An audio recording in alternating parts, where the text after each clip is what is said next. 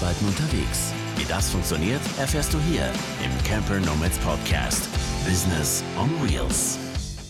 Hallo und herzlich willkommen zu einer neuen Folge des Camper Nomads Podcast. Heute an meiner Seite als Co-Moderator, Co-Podcaster der wunderbare André. Und wir haben einen tollen Gast, den Jonas.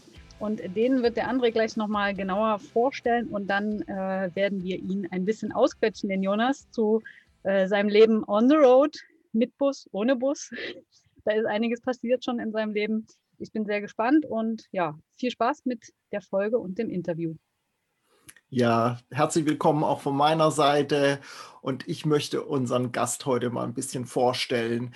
Er ist nämlich Komponist und Musikproduzent, studierte in Stuttgart an der Hochschule für Musik und Darstellende Künste und ist seitdem als klassischer und improvisierender Instrumentalist sowie als Musikproduzent und Sounddesigner unterwegs. Immer am Start mit dabei seine Tuba. Für Soundwerke komponiert er die verschiedensten Soundtracks die er vor Ort an den außergewöhnlichsten Locations aufnimmt. Da sind beispielsweise Klänge einer Eisengießerei oder einer Windmühle und viele mehr dabei. Dies verpackt er dann in Musikvideos, aber auch in Live-Konzerte. 2019 wurde er hierfür sogar als Kultur- und Kreativpilot des Bundeswirtschaftsministeriums ausgezeichnet. Um die Welt als Künstler zu erfahren und seinen Horizont als Instrumentalist zu erweitern, trifft er momentan mit seinem Studiovan als Intuba Wild in ganz Europa Musikerinnen verschiedenster Herkünfte und Genres, um mit ihnen gemeinsam Musik zu produzieren und in Videos, Podcasts und Songs zu teilen. Auf seiner Webseite steht unter anderem, in all seinen Unternehmungen geht es darum, den Reichtum der unmittelbaren Umgebung zu erfassen und zum Rohstoff für Klang, Komposition und Ausdruck zu transformieren. Wir möchten von ihm wissen, wie er es geschafft hat, als freischaffender Künstler sein Business on Wheels aufzustellen und welche Entwicklungen er dabei gemacht hat. Wollen wir mal hören, wie er seine Tuba nebst mobilem Studio so im Van unterbringt. Herzlich willkommen, Jonas. Hi, vielen Dank für die Vorstellung. Es tut ja gut, das so ganz, äh, ganz komprimiert mal zu hören, was man so alles ja. macht. Ich freue mich, bei euch zu sein. Ja, Schön. Äh, cool, dass du da bist. Äh, ich glaube, die Worte äh, können wir auch erstmal wirken lassen, weil es ist wirklich sehr viel äh, passiert, beziehungsweise werden wir das jetzt einfach mal noch ein bisschen auseinandernehmen. Äh, ja, gerne. Dein Weg äh, zum Musiker, äh, wie du dazu gekommen bist und wie sich es dann äh, sozusagen entwickelt hat zu dem Leben auf der Straße äh, und dann auch auf in Rädern, nee, auf Rädern auf der Straße. genau. Also du bist Musiker, sage ich mal so im, ne, der André hat es schon gerade sehr schön ähm, auseinandergenommen, was da ja. noch dazu gehört, aber ich sage jetzt mal in der Hauptform Musiker und hast du das schon immer gemacht, immer gelebt? Wusstest du schon immer, dass du das werden möchtest? Ähm, also angefangen mit dem Musikerdasein hat es mit acht, als mein bester Freund Jan damals, als er Trompete gespielt hat. Und dann dachte ich, das will ich unbedingt auch machen. Äh, und ich bin im Schwarzwald aufgewachsen, in einem kleinen Städtchen. Ähm, und dort gibt es überall, in, in, jedem Dorf und in jeder Stadt gibt es einen Musikverein. Und ähm, deshalb wurde ich dann gleich so richtig schön abgeholt und mitgenommen und konnte da äh, gleich mit anderen zusammenspielen und hatte Unterricht und bin dann, ähm, weil es bei mir ganz gut lief, weil ich da irgendwie eine Leidenschaft dafür hatte und irgendwie auch so gut vorankam, wurde ich, wurde ich gefördert. Irgendwann habe ich gesagt, ich würde gern Tuba spielen. Alle haben sich wahnsinnig gefreut, weil normal ähm, die, die alten Herren, die mit der Trompete nicht mehr kommen, auf die Tuba umsteigen und nicht die, äh, die motivierten Jungs oder Mädels. Ähm, genau, und deshalb würde ich sagen, so ja, seit ich sieben bin, gab es eigentlich diesen Wunsch, Musik zu machen. Und dass das dann so zum Lebensinhalt werden sollte, das hat sich so ganz natürlich dahin entwickelt. Mhm. Und hast du in der Kinder- und Jugendzeit auch schon mit dem Thema Camping dann oder Van zu tun gehabt oder kam das tatsächlich dann erst über die Musik jetzt, wo du dich dann auf den Weg gemacht hast nach Studium und so weiter? Oder war das auch schon aus Kinderzeiten? Das habe ich auf jeden Fall äh, quasi mit der Muttermilch aufgesogen. Mhm. Ähm, meine Eltern hatten fast durchgehend so äh, in unserer Kindheit einen Bus. Also so vom T3 über den T4, T5, T6 äh, haben die so die, die ganze, die ganze VW-Bus-Reihe durchgemacht. Und äh, wir waren aber auch äh, teilweise ohne Bus unterwegs. Ähm, das heißt, wir waren mal mit der ganzen Familie wandern, so mit Rucksack. Und genau, das heißt, so dieses Leben draußen, das war was, was mir total vertraut war. Ja, äh, stark. Also die beiden Komponenten sind ja auch jetzt noch äh, in deinem Leben sehr, sehr stark vertreten. Ähm, ja, du hast dann deinen Weg gemacht, hast äh, Musik studiert, beziehungsweise das war noch ein bisschen was anderes. Ich habe es, tut mir leid, ich habe es jetzt gerade nicht so ganz präsent, aber der André hat es vorhin erzählt. Vielleicht kannst du es nochmal sagen, ähm, dein Studium und was sich dann so daraus entwickelt hat oder was auch dein Wunsch war, was, äh, aus dem Studium dann zu machen. Hm, also tatsächlich ähm, habe ich jetzt so in den letzten Monaten ein bisschen rausgefunden, dass es einen Unterschied gab zwischen dem Wunsch, den ich hatte, und dem Antrieb, der eigentlich dahinter lag. Der Wunsch war nämlich, ähm, mehr Musik zu machen und ähm, das als Beruf zu machen. Und ich wusste, okay, man kann das probieren und kam dann auch so mit 16, 17 schon äh, zum Tuba-Professor in Stuttgart in Unterricht und bin dann mit dem Zug hin und zurück gefahren. Ähm, und äh, dann war das Ziel, äh, einen Job im Orchester zu bekommen, weil da einfach das Studium drauf ausgelegt ist. Und im Studium ähm, habe ich dann aber gemerkt, ich will eigentlich mehr ausprobieren. Also ich will, will freier sein, ich will neue Formate ausprobieren, ich will gern improvisieren. Ähm, irgendwann kam so eine Technikaffinität auch wieder mit rein, die dann so, also Technik mit Musik verbunden wird, dann quasi zur Musikproduktion. Das heißt, der Antrieb, der dahinter liegt, ist eigentlich so eine, so eine ganz große Neugierde. Also ich will irgendwie sehen, wie gewisse Dinge funktionieren oder will die ausprobieren und mal erfahren, was ist da eigentlich los? Wie kann ich das selber machen? Ähm, genau. Okay, und äh, da, das war dir dann während des Studiums schon klar und dann bist du auch nicht den klassischen Weg äh, gegangen nach dem Studium in ein Orchester oder hast du das trotzdem erstmal gemacht? Das war sowas, was ich ganz lange noch mit mir rumgeschleppt habe, ähm, weil eben so dieses ganze äh, Musikhochschulsystem darauf ausgelegt ist, einen Job im Orchester zu bekommen. Ähm, Gibt es auch so ein bisschen diese, diese allgemeine Erzählung, äh, wenn du einen Job im Orchester hast, dann hast du es geschafft. Ähm, und diejenigen, also das große Vorurteil, diejenigen, die dann zum Beispiel an der Musikschule unterrichten oder was anderes machen, das sind halt die, die so äh, die nicht talentiert genug waren oder zur Seite runtergefallen sind oder aufgegeben haben oder so. Und es hat lang gedauert, bis ich gemerkt habe, dass für mich persönlich die viel größere Qualität in so einem Weg abseits, äh, abseits der geteerten Straßen sozusagen ist. Ich finde das gerade verrückt, weil äh, das spiegelt so das gesamte Bildungssystem in Deutschland wieder, finde ich. Und dass das ja. in der Musik, wo ja wirklich Kreativität äh, äh tagtäglich da sein muss oder ist, dass es da genauso abläuft, dass man da ein Plätzchen im Orchester bekommt. Ich sage jetzt mal absichtlich Plätzchen, äh, weil ja, ähm, ja äh, äh, das finde ich jetzt gerade echt verrückt. Das haut mich gerade um, weil das äh, wusste ich so nicht. Und ähm, das zeigt wieder so, die, wie, wie, wichtig das ist, dass Individualität mehr, mehr und mehr noch gefördert wird in diesen Systemen. Ne? Also, und äh, wie du es auch sagst, ich sehe es eher als Prädikat, wenn einer dann naja, man sagt dann Ausbrich dazu oder so, aber das finde ich spannend. Wie, wie ist es dir damit ergangen, auch mit, mit deinen Kollegen, sage ich mal, von der Hochschule, wo du dann gesagt hast, das ist nicht mein Weg in so ein Orchester? Ähm, ich habe schon gemerkt, wie sich so der, ähm, der Freundeskreis äh, ein bisschen verschoben hat. Also ich hatte dann nicht mehr so viel ähm, mit den reinen klassischen MusikerInnen zu tun, sondern ähm, dann mal ein bisschen mehr mit den JazzmusikerInnen und dann das ein bisschen aufgedröselt und am Ende war es dann eher so eine Clique von den Leuten, die eigene Dinge ausprobieren wollen. Also da war das dann die gemeinsame Qualität.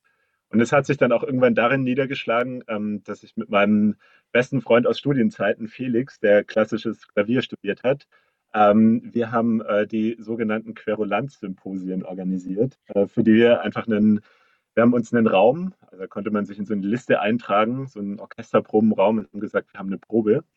Und haben dann aber, sind so ein paar Wochen vorher durch die Hochschule und haben versucht, äh, im Prinzip Leute und Kunstform zu verkuppeln und äh, haben geschaut, was passiert eigentlich, wenn die Figurentheater Leute mit den JazzmusikerInnen äh, gemeinsam mit einer äh, Sprechkünstlerin was machen.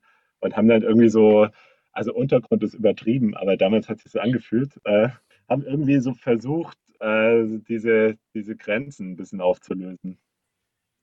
Ja, ähm, spannender Weg auf jeden Fall. Äh, und nach deinem Studium das war ja jetzt noch während des Studiums, was du gerade erzählt Genau, hast, ne? genau. Und wie hat sich dann weiterentwickelt, wenn du eben dann ja nicht den klassischen Weg gegangen bist? Hast du dann gleich gesagt, ich mache mich jetzt irgendwie damit selbstständig oder was, ja, was war dann dein Weg? Also es, es gibt so eine, so eine sogenannte freie Szene. Das heißt, das sind einfach die Menschen, die sich über Kulturförderung, über Crowdfundings, ähm, vielleicht auch mal einfach für kein Geld oder wie auch immer ähm, mehr oder weniger finanziert ähm, eigene Projekte ausdenken und versuchen, die umzusetzen. Also eigentlich so ein bisschen sowas wie die UnternehmerInnen innerhalb der, der Kunst, so die EinzelunternehmerInnen. Und ähm, so hatte ich dann, dadurch, dass ich eben schon so lange gesucht hatte, auch äh, überall so ein bisschen so ein Eisen im Feuer und hatte dann meine Idee, was äh, mit jemandem zu machen, habe hier mal einen Workshop gegeben. Das heißt, so dieses breit aufgestellt sein hat gut funktioniert.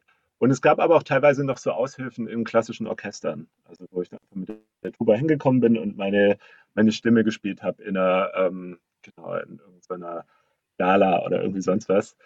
Ähm, genau, und es war aber auch so, dass ich dann irgendwann gemerkt habe, ähm, ich muss mich jetzt entscheiden, ob ich, mh, hm, ob ich ein regelmäßiges Einkommen oder eigentlich war erst die Frage, wie kann ich äh, jetzt ein bisschen regelmäßiger was verdienen.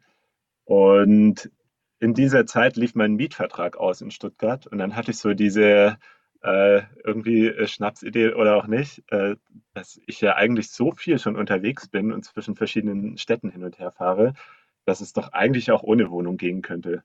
Und habe mich dann tatsächlich zu diesem Schritt entschlossen und hatte noch so einen kleinen Proberaum, wo ich ein bisschen Zeug gelassen habe in Stuttgart. Hatte sonst aber dann äh, so, ein, so ein Setup aus einem großen Koffer, einem Rucksack, äh, meiner Tuba, und ja, noch ein Rucksack. Das heißt, ich war immer komplett bepackt und bin dann so äh, mit Bug- und Fernbussen und so weiter durch die Gegend gefahren und mit Vergelegenheiten. Ja, vor allem eine Tuba. Das ist ja nicht gerade ein super praktisch, oder? Instrument, das jetzt wenig Platz wegnimmt. Ja, total. Ja, man muss sich den Platz da ein bisschen schaffen. Oder er wird einem auch gemacht. Also wenn man so dick gepackt durch den Bahnhof läuft, dann äh, tut sich vor allem so eine Schneise auf. Das ist auch ganz angenehm. Du hast ja dann, ähm, habe ich auch gelesen, bei dir auch auf Bahnhöfen eben übernachtet oder in Fernbussen und so weiter. Wann kam denn so der Gedanke dann auf, das Ganze in Van zu packen und ähm, einen eigenen Bus quasi zu haben, wenn du das schon auch seit Kindesbeinen kennst? Ja, also so zu diesem so an Bahnhöfen übernachten, das klingt jetzt so ein bisschen, als ob ich das äh, so die meiste Zeit gemacht hätte, aber tatsächlich waren das so, ähm, habe es einfach ab und zu gemacht, dass ich mit Zügen gefahren bin, die sehr günstig waren und die irgendwie um 4 Uhr morgens fuhren oder so. Das heißt, ich habe da nicht geschlafen, sondern dann einfach die Nacht durchgemacht und mir den Schlaf mhm. versucht, woanders zu holen. Und so dieses versucht, woanders herzuholen, da steckt es eigentlich schon drin, dass das Ganze ähm, wahrscheinlich so aufreibend war, wie es im ersten Moment so für, für jemand Außenstehendes klingt. Das war mir damals nicht so klar, weil es natürlich ein großes Abenteuer war. Aber ich würde jetzt sagen, ich habe mich in dieser Zeit schon ganz schön runtergerockt und ähm, mhm. war eben ständig in verschiedenen Projekten, ähm, hatte selten mal einen Tag frei dazwischen. Wenn ein Tag frei war, dann war irgendwie, ähm, dann war es ein Reisetag oder okay, wo kann ich bleiben? Ähm, wenn ich irgendwo übernachtet habe, dann bei Freunden. Und wenn man bei Freunden übernachtet, dann zieht man sich auch nicht zurück, sondern verbringt man den Abend. Und so war ich dann eigentlich zwei Jahre so komplett immer exponiert auf eine Art. Und ehrlich gesagt weiß ich gar nicht so im Nachhinein, wie sehr ich eigentlich der Typ dafür bin. Auf jeden Fall gab es dann schon so ein bisschen so einen Breakdown, wo ich gemerkt habe, ähm, ich will niemanden mehr sehen und äh, mir geht's schlecht. Und ich war für ein Projekt in Bosnien und äh, bin dann mit einem, ähm, wie sind wir denn zurückgefahren? Genau, wir sind mit dem Auto zurückgefahren und ich wollte dann noch mit dem, wollte noch am nächsten Tag in München auf ein Festival und dann mit dem Bus weiter nach Stuttgart äh, um dann in meinen Proberaum mich nochmal so äh, einzuigeln.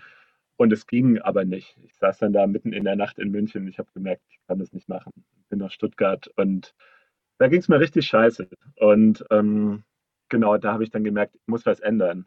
Aber irgendwie kam ich auch nicht auf die Idee, dass ich jetzt eine Wohnung bräuchte, sondern ich habe das so identifiziert, dass es um den Rückzugsort geht. Und äh, den habe ich dann eben in einem Bus gesehen und dachte, das müsste doch möglich sein. So kann ich diese Freiheit behalten, bekommen aber dieses Maß an, an Sicherheit und so Safe Space zurück.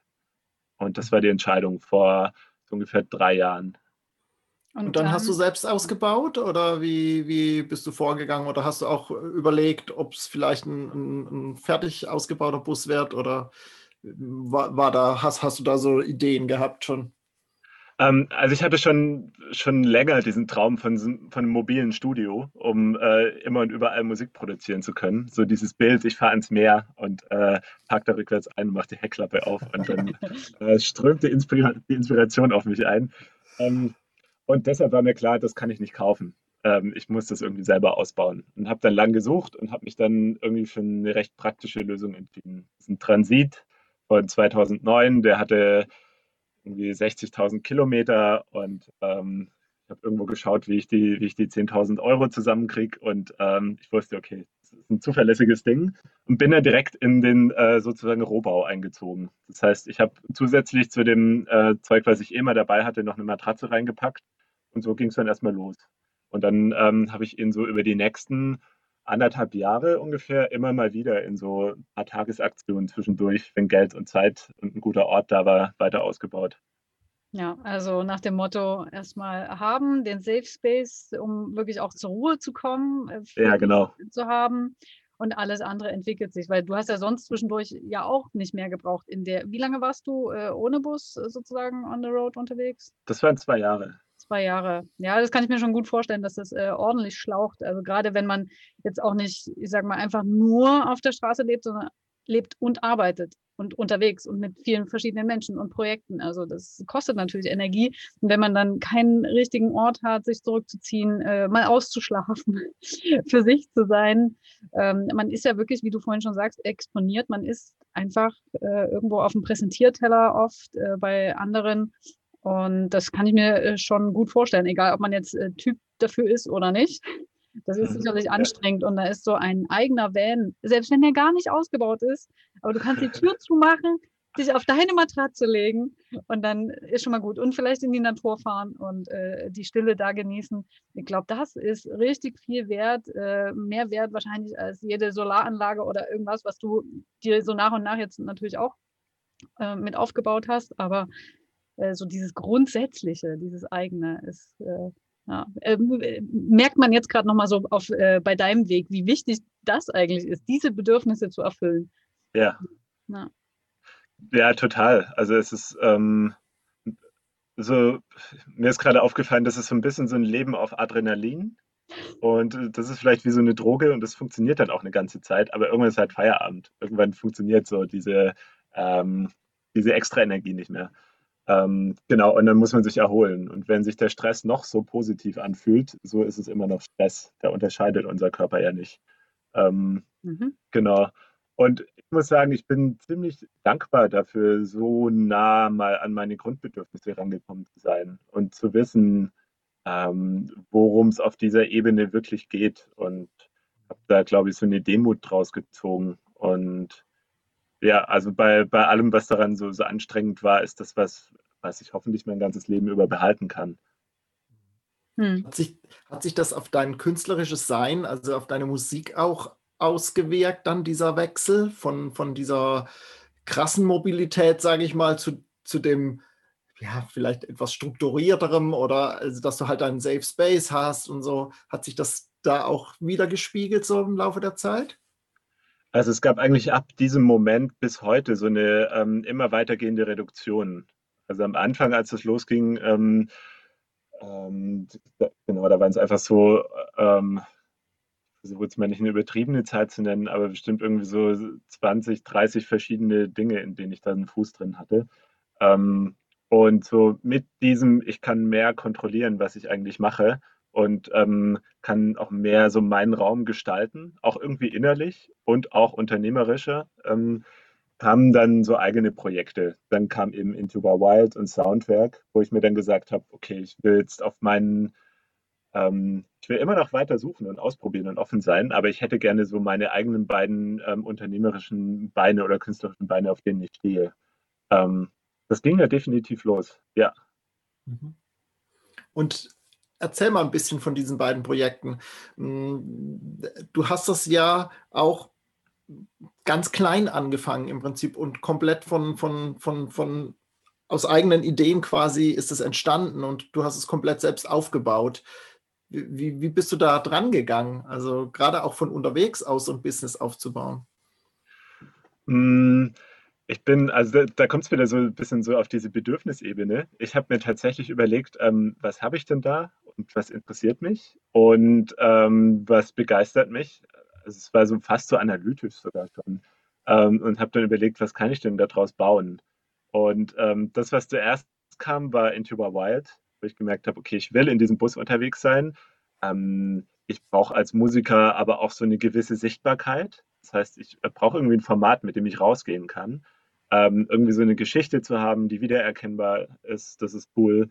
Ähm, und ich habe gemerkt, mich interessiert es so in so einem speziellen Rahmen, so wie wir das ja auch gerade machen, ähm, auf Menschen zu gehen und zu sagen, wir haben jetzt so, so eine Stunde und äh, die ist jetzt super intensiv und wir führen ein Gespräch und wir wollen wirklich was, was wissen. Ähm, und ich wollte, ich habe auch ein bisschen mit in die Waagschale geworfen, was ich lernen möchte. Und das war zum Beispiel Musikproduktion und Improvisation. Und dann dachte ich, okay, wunderbar. Dann ähm, habe ich doch dieses mobile Studio, packe meine Tuba rein, fahre durch Europa, äh, suche mir in verschiedenen Städten MusikerInnen, die ich davor noch nicht kenne, die jetzt auch nicht aus meiner Bubble sind. Und dann kreieren wir zusammen ein Musikstück. Und dabei werde ich ähm, lernen, wie andere äh, MusikerInnen und KünstlerInnen so anfangen und was auf die Beine stellen ähm, und sich ausdrücken. Ähm, und ich kann dann sogar in einem Gespräch, das ich danach noch führe, auch noch alles fragen, was mich noch interessiert und kann irgendwie meinen Horizont erweitern. Und irgendwie war es auch ein bisschen so das Bedürfnis, so zu sammeln, weil es gibt ja schon ein bisschen die Frage, was habe ich denn zu erzählen als Künstler? Also, was, was ist denn die, die Geschichte? Was ist denn die Message? Und auch danach habe ich mich so ein bisschen auf die Suche begeben.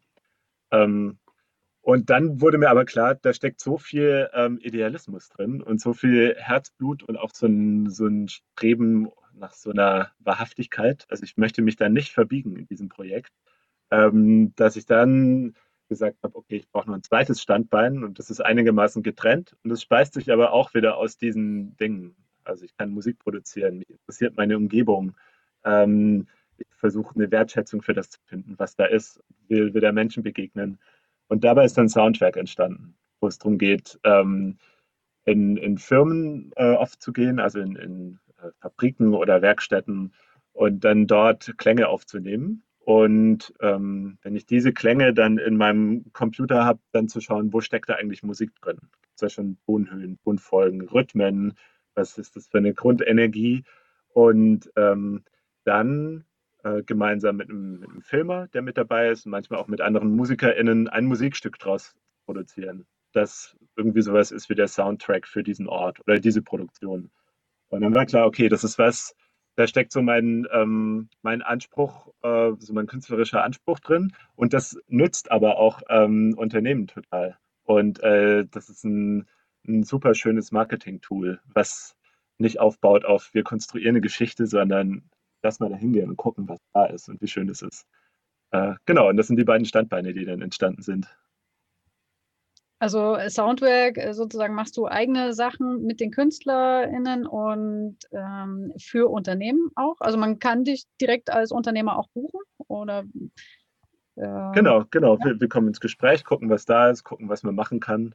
Also es kann dann auch sein von einem Musikvideo oder es kann ein Live-Konzert sein oder es gibt jetzt eine Planung, ähm, ich hoffe, dass es dieses Jahr noch stattfinden kann, mit einem äh, nachhaltigen Barfußschuhhersteller äh, von Rügen, wo die Schafe sind, bis nach Portugal, ähm, wo die Schuhe zusammengenäht werden, eine Reise zu machen, die Menschen kennenzulernen und Musik einzufangen und so. Also es ist ziemlich breit und es geht aber immer um dieses Klänge sammeln und darin irgendwie Geschichten erzählen. Ja. Mhm. Ja, stark. Ich bin noch ganz, ja, ich bin noch ganz beeindruckt, äh, äh, was sich so entwickelt hat, auch äh, so, so für dich in der ähm, ganzen Zeit jetzt im Bus. Du bist ja jetzt drei Jahre unterwegs. Genau. Ja. Also ich, ich, muss auch sagen, ähm, seit dem ersten Lockdown ist es weniger geworden, weil ich gemerkt habe, äh, da kommen wieder so diese alten Unsicherheiten zurück. Ähm, ich weiß nicht, wie, wie viele von, von den Menschen, die zuhören, das äh, teilen können, aber gemerkt, dass so ein Misstrauen aufkam. Ähm, so, mhm. darf der reisen? Ist Tourismus mhm. okay? Was macht der da? Ähm, ich hatte einmal damit zu tun, dass so mitten in der Pampa in Sachsen-Anhalt plötzlich die Polizei bei mir vor dem Bus stand und gefragt hat, was ich da mache und wie lange ich da schon mhm. stehe. Und ich gemerkt, krass, das kann ich nicht tragen. Das erinnert mich irgendwie zu sehr an den alten Stress. Ähm, genau. Und deshalb ähm, ist der Bus jetzt gerade so ein bisschen Nebensache, aber immer noch wichtig und wartet quasi nur drauf, dass es wieder losgehen kann. Ja, aber glaub, zwei Jahre beim Vollzeit, genau, und jetzt ein Jahr so diese Corona-Zeit eben. Ja. Ja, ich glaube, das geht vielen im Moment so. Ne? Also bei mir persönlich ist es ähnlich und ähm, dass man sich dann halt irgendwie sichere Orte sucht, äh, im, ja, im, im Sinne von, wie du es gerade erwähnt hast, eben, dass man nicht diesen Ein Anfeindungen ausgesetzt ist oder äh, dem auch gar keinen Raum erst bietet. Ne? Ja, genau. ja. Mhm. Ja, vielleicht zur Info für alle, die zuhören und das nicht so vielleicht zeitnah hören, beziehungsweise also ah, ja. wir nehmen gerade auf am 1. April 2021. Äh, wenn die Folge rauskommt, vielleicht haben es auch schon wieder andere Dinge entwickelt, aber ich denke, es kann jeder die das ganze letzte Jahr auch nochmal ja, nachvollziehen. Jeder, der eigentlich Vollzeit oder Teilzeit unterwegs war, dass das wirklich teilweise nicht angenehm war oder schwierig und ähm, ja, man auch kein so gutes Gefühl hatte, einfach äh, draußen rumzufahren, selbst wenn man einfach, wenn das das eigene Zuhause ist äh, und man beruflich unterwegs ist, so wie du das ja eben auch bist. Ja. Aber trotzdem ist es ja, unangenehm oder ja, schwierig. Genau. Äh, du hattest nochmal, ähm, vielleicht an der Stelle nochmal der Hinweis, es gibt einen wunderbaren Blogbeitrag, äh, den der Jonas geschrieben hat. Äh, lest euch den unbedingt auch nochmal durch. Da gibt es nämlich auch ganz äh, tolle weitere Infos noch dazu, die wir hier vielleicht gar nicht alle besprochen haben. Und dort hattest du auch was von einem erfolgreichen Crowdfunding erwähnt. Äh, ist das für eins dieser Projekte, was du gerade gesagt hast, oder war das früher mal? Ähm, das war zum Start von the Wild. Das heißt, das ist abgeschlossen. Ähm, und das war aber so der, ähm, der erfolgreiche Versuch, ähm, mir Mikrofone und ein bisschen mehr Equipment zu finanzieren und auch ein bisschen zu schauen, wie diese Idee eigentlich ankommt. Also so ein Crowdfunding ist wahnsinnig aufwendig, aber hat natürlich den Vorteil, dass man sich gleich mal damit beschäftigen muss, äh, wie sieht das aus, wie kommuniziere ich das, ähm, was habe ich hier eigentlich zu erzählen und anzubieten. Ähm, das heißt, es war sowas wie der Startschuss. So zum einen ein bisschen finanziell, ähm, aber auch um zu merken, okay, die Idee, die ist tatsächlich interessant und es lohnt sich da jetzt mal Energie reinzustecken.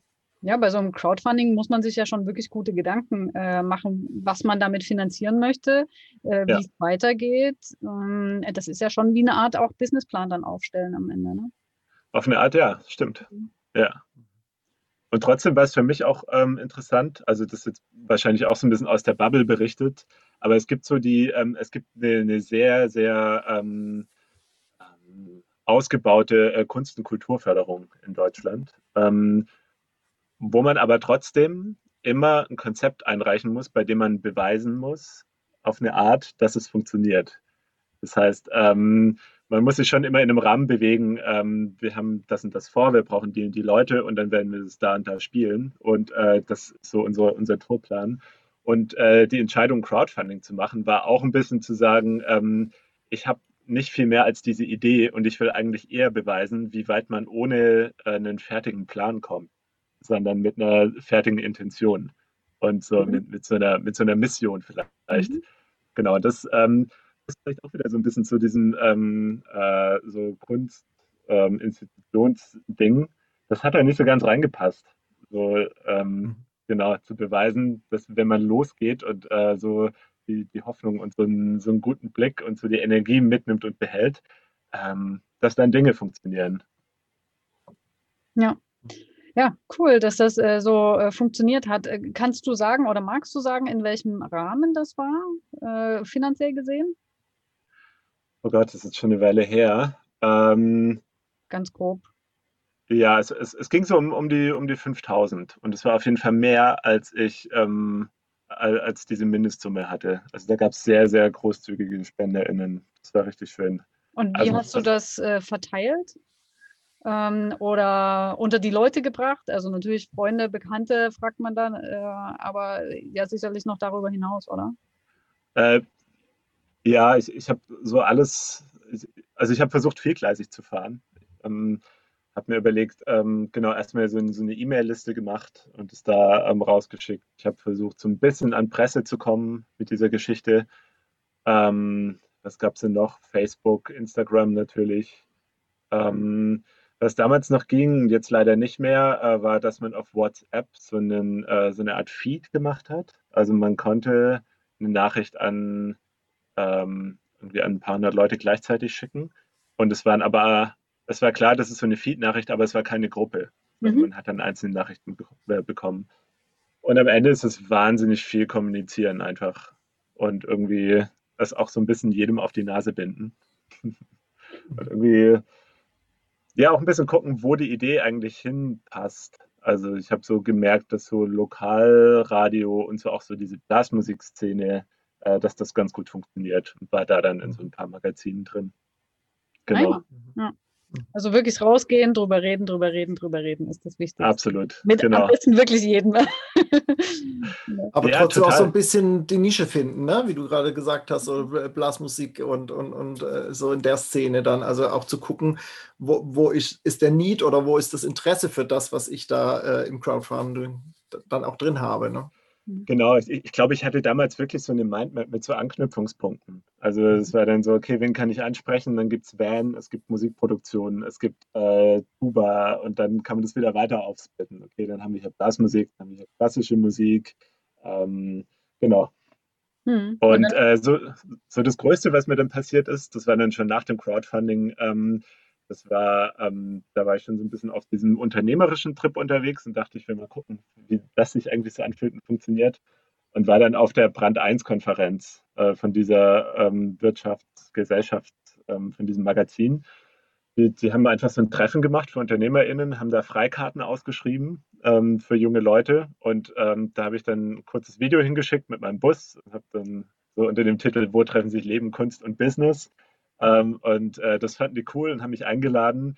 Ich habe die kennengelernt, mich super, äh, mich super mit denen verstanden und äh, dann gab es ein größeres Porträt in der Brand 1, was sich explizit an UnternehmerInnen richtet. Und das war natürlich dann der Jackpot für den Start von Soundwerk. Also einfach mit dieser Geschichte und auch als ich selbst, also nicht hinter der Fassade von irgendeinem, mhm. äh, irgendeinem Konzept oder Design, äh, dann so ja, meine, meine Geschichte einmal so unter die richtigen Leute bringen zu können. Also ich glaube, so, das lohnt sich total, so in die richtigen Netzwerke reinzukommen und mhm. so Treffen mitzunehmen. Hm, und auch da mal offen zu sein, ne? Und nicht nur in seinem Künstler und da in der Förderung oder zu gucken, was es gibt, sondern Unbedingt. Ganz, ganz offen, Brand 1. Und äh, das sind ja schon irgendwie fast so verschiedene Welten, aber eigentlich auch nicht, denn irgendwie ergänzt es sich und ist für beide interessant. Ja, ja es, es gibt, glaube ich, ganz oft ähm, so den Punkt, wo scheinbare Gegensätze zusammenkommen. Und das ist super spannend. Also da entsteht dann auch so eine besondere Energie oder ein Potenzial, ähm, so eine besonders große Neugierde oder Wertschätzung oder ähm, Innovation oder was auch immer. Hallöchen, ihr Lieben, und sorry für die kurze Störung. Ich wollte euch über die Vacation, die wir im Juni in Österreich abhalten, erzählen. Für mich bedeutet das gemeinsam voranrocken, anzukommen und ganz anders rauszugehen als zuvor. Und ich bin diesmal auch mit am Start mit meinem Workshop zu Social Media. Ich zeige dir, wie du deine Kanäle businesstechnisch am besten nutzen kannst, wie du Insights liest, wie du einen Workflow aufbaust für dein perfektes Vorplanen von Posts. Und ich freue mich schon riesig drauf. Du hast gerade erzählt, dass es ja dann so über dich ging quasi, dass, dass da äh, groß berichtet wurde drüber. Da fällt mir so dieser Begriff, weil wir das in der letzten Zeit häufiger mal haben bei uns in der Community, auch dieses Personal, per, Personal Branding ein.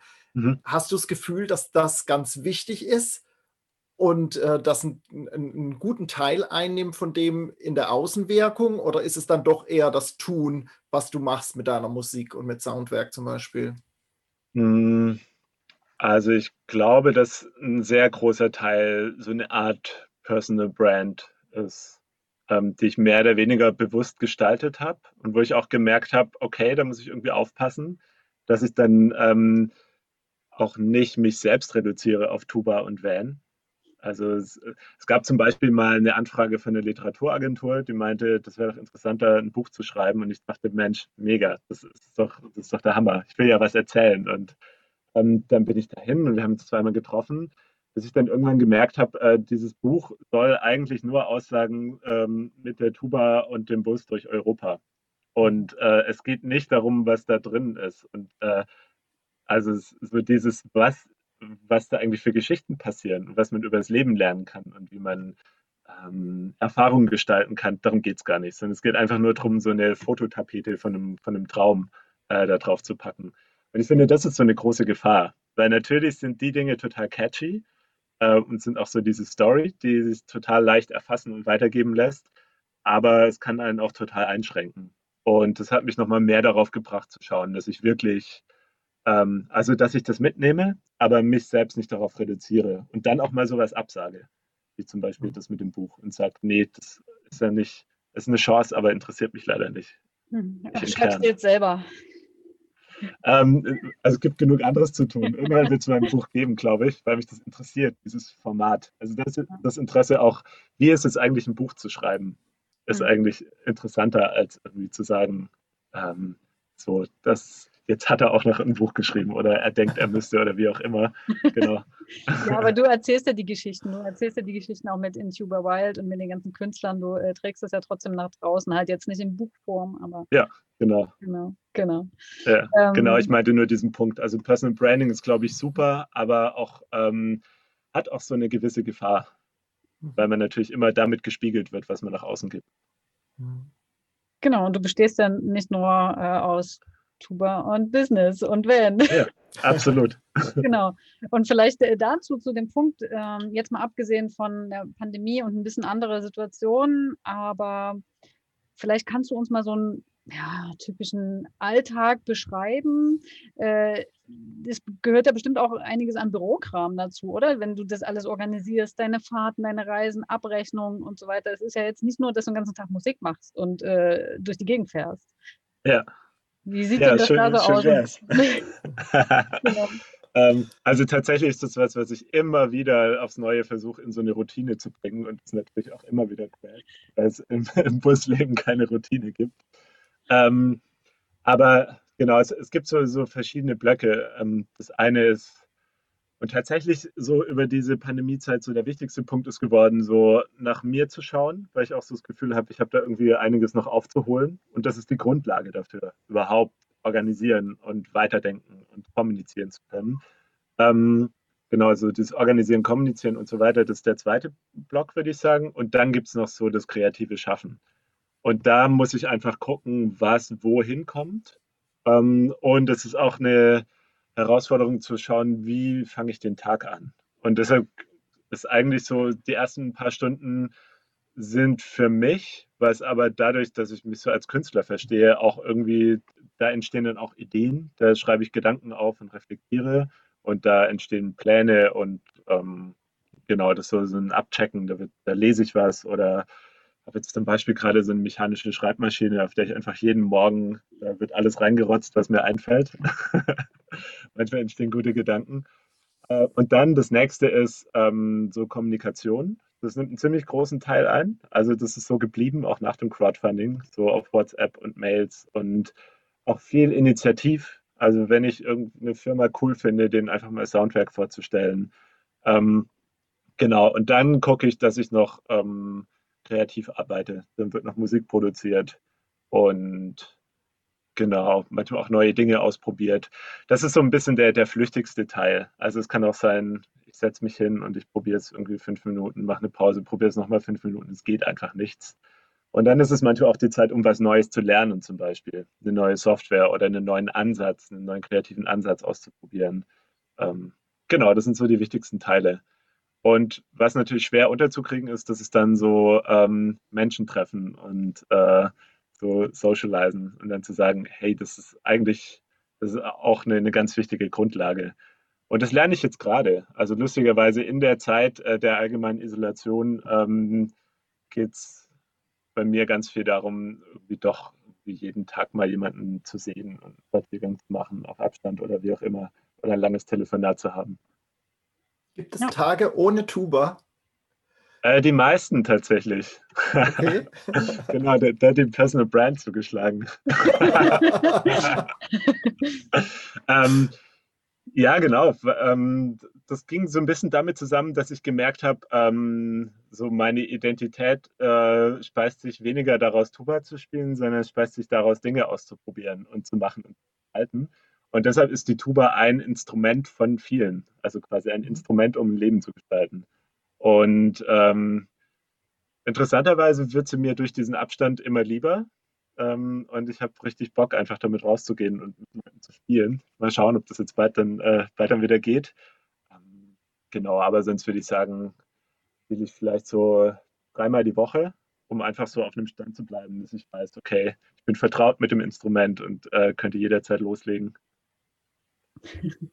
Ich hätte vielleicht jetzt zum Abschluss noch eine Frage. Ich weiß nicht, ob äh, André da noch was hat. Ich glaube, wir könnten wirklich noch sehr, sehr lange reden. Ähm, aber vielleicht ergibt sich ja mal die Gelegenheit tatsächlich bei einem persönlichen äh, Treffen. Ja, voll gern. Auch immer. Auf jeden Fall verweise ich schon mal auf deine äh, Instagram-Kanäle. Also beziehungsweise ich kenne den Intuber Wild. Hast du auch für Soundwerk eine? Habe ich mal angefangen, aber der, der ist wieder, äh, der ist wieder weggefadet. Genau, also Intuber Wild ist der Kanal. Genau. Äh, eine Frage hätte ich noch. Ähm, du hast selber ähm, was auch geschrieben, das kann man, glaube ich, nochmal gut nachlesen zum Thema Vorurteile. Äh, da habe ich mir die Stichwörter aufgeschrieben: Suchen, Anschauen, über Bord werfen. ähm, ja. Aber zum Thema Vorurteile, sind dir Vorurteile begegnet aus deiner Familie, aus deinem Umkreis, aus Leuten, die du kennengelernt hast, deinem Lebensstil gegenüber? Und wenn ja, wie bist du damit umgegangen? Mm. Also in, in meiner Familie war es ziemlich cool. Die, also meine Eltern haben einfach gesagt, okay, das, das muss er wohl machen, dann macht er das jetzt. ähm, und ich habe dann eher so ein bisschen aus dem weiteren Familienumkreis so ein bisschen so eine Angst gespürt, so, dass es total unsicher ist und hier könnte was passieren. Ähm, und da gab es dann auch mal so ein Gespräch bei so einem Weihnachtsessen, ähm, wo das dann zum großen äh, Tischthema wurde, was alles passieren kann, wenn man im Bus lebt. Und da bin ich dann dazwischen gegrätscht und habe gesagt, nee, ich, ich habe keine, ähm, ich habe kein Interesse daran, eure Ängste jetzt zu leben. Ähm, genau, deshalb ging es da dann auch nicht mehr weiter. Und ansonsten, ähm, so aus dieser klassischen Musikszene, da war ich dann schon so ein bisschen der Hippie auf jeden Fall, der da jetzt im Bus lebt und irgendwie so, äh, wahrscheinlich kifft er auch ganz viel, so ungefähr. ähm, und habe aber auch ganz, ganz viel Anerkennung bekommen.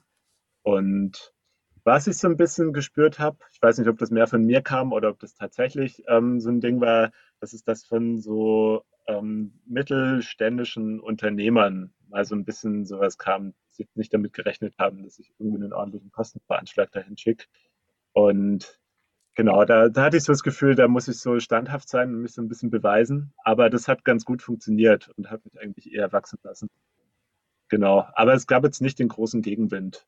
Und sonst die Vorurteile, ähm, über die wir gerade schon gesprochen haben, so in Pandemiezeiten, dass Leute einfach nicht verstehen können und wollen und ähm, einen dann so ein bisschen einem mit so Ablehnung begegnen. Aber das ist so, hm, das ist nicht so richtig greifbar. Deshalb konnte ich mich damit dann auch nicht wirklich auseinandersetzen. Ja, ja, klar. Aber das, was du äh, noch gesagt hast mit den Unternehmen, äh, das ist auch immer wieder ein Thema bei uns in der Community. Was sagen deine Kunden äh, dazu, dass du jetzt im Bus lebst oder dass du überhaupt dein Business aus dem Bus heraus machst? ähm, ja. Muss man das dem Kunden erzählen oder nicht? Oder ist das total ja. egal? Und das sind immer so ich glaube, da gibt es eh auch keine pauschale Lösung. Ich meine, wenn du äh, mit deinem Van auf den Kundenparkplatz fährst, dann ist es oftmals schon ersichtlich, aber die gehen jetzt meistens nicht davon aus, dass du äh, auch drin lebst. Ne? Aber äh, ich glaube, vielen ist es relativ egal, weil es kommt ja auf die Arbeit äh, drauf an, die du dann mit denen machst oder für die, wie auch immer. Ähm, und die gewöhnen sich dann halt dran. Und manchmal ist es vielleicht auch wirklich so eine Art Alleinstellungsmerkmal. Und äh, du Total. bleibst eher im Kopf auch. Ne? Ja, ich hatte da eine, eine ganz äh, interessante äh, Begegnung bei diesen Kultur- und Kreativpiloten. Da gab es auch so ein Mentoring, quasi so eine Art ähm, Kreativunternehmer-Mentoring. Äh, und mit denen habe ich auch über die Frage gesprochen. Also da ging es eher so um Künstler versus Unternehmer, aber so dieses Thema kam auch mit rein. Und der eine ähm, von denen, äh, Christoph heißt der, der war dann total cool und meinte, ey, das ist voll die Chance. Du schreibst jetzt auf deine Rechnung nicht mehr Fahrtkosten, 30 Cent pro Kilometer, sondern du schreibst Anreise mit dem Tonmobil, kostet 50 Cent pro Kilometer. Und äh, das ist irgendwie so ein Umdenken, was ich ganz cool fand. Weil das ja tatsächlich was ist, was die Leute interessiert und was sie auch auf eine Art mitkaufen. So diesen Vibe und diese Offenheit und dieses, diese Experimentierfreude und den Mut, die Welt anders zu betrachten. Das geht ja, das ist ja mit Teil dessen, was wir anzubieten haben.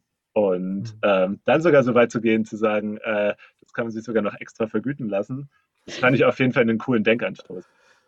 Ja, ja, das ist so, so ein Mindshift dann mal wieder, ne? dass man, ja, äh, dass das, dass das eine, eine, bestimmte Wertigkeit einfach auch hat, dass man das mit im Portfolio hat letztendlich. Auf jeden Fall, ja. Hm. Cool, sehr cool. Ja, wie Anja schon sagte, wir könnten noch stundenlang. Ähm, das ist äh, ein sehr, sehr intensives Gespräch und ich fand das sehr, sehr cool, wie du uns mitgenommen hast und auch wirklich tief reingegangen bist und in deine, deine Geschichte erzählt hast. Das fand ich sehr schön. Vielen Dank dafür. Ja, total gern. Vielen Dank, ja. dass ihr gefragt habt. Ja, Jonas, echt äh, vielen Dank. Und ich möchte nochmal hinweisen auf den tollen Blogbeitrag, den der Jonas mit beigesteuert hat. Da hat er wirklich nochmal einiges ausführlicher auch geschrieben äh, und auch ein paar Learnings noch mitgegeben, die wir jetzt gar nicht so besprochen haben. Aber lest die einfach mal nach. Äh, ist alles hier verlinkt. Überall kennt ihr ja. Und äh, auf jeden Fall den ähm, Instagram-Account InTuberWild äh, abonnieren. Da könnt ihr verfolgen, was der Jonas weiterhin so macht. Genau, und wenn ihr irgendwie was wissen wollt oder noch mehr nachfragen oder auch mal wissen wollt, ob irgendwas mit Soundcloud vielleicht passen könnte oder wie auch immer, dann freue ich mich auch über Nachrichten. Ja, cool. Dann äh, vielen lieben Dank, André und Jonas, dass wir diese tolle Folge machen konnten. Und ich verabschiede mich, uns mal und wünsche ähm, ja, einen schönen Tag, wo auch immer ihr gerade seid, eine schöne Woche und bis bald. Bis Vielen dann. Dank. Tschüss. Ciao. Macht's gut.